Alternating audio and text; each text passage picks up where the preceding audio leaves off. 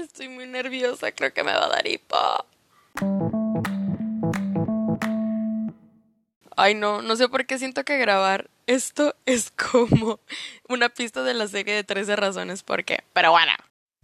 Hola a todas las personas que me están escuchando, que probablemente sea uno, dos, ahí mis amiguitos o whatever.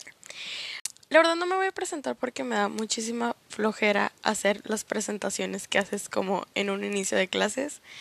Solamente voy a hablar de lo que trata estos podcasts y cuál fue como el principal motivo por lo que quise iniciarlo. No me voy a inventar el rollo de que ya estaba pensando en iniciarlos, ni de que voy a emprender, ni nada de esto. La cuarentena me tiene aquí, el maldito coronavirus, el maldito chino que se comió un murciélago, aquí me tiene. Acabo de terminar mi trabajo de Godín, entonces dije, ¿qué otra cosa puedo hacer? Ya estoy harta de estar tirada. Entonces dije, bueno, vamos a iniciar esto. Tengo muchos temas de qué platicar a mucha gente, tengo historias muy divertidas, tengo amigos muy divertidos, entonces ese es el principal motivo por lo que quise iniciarlo.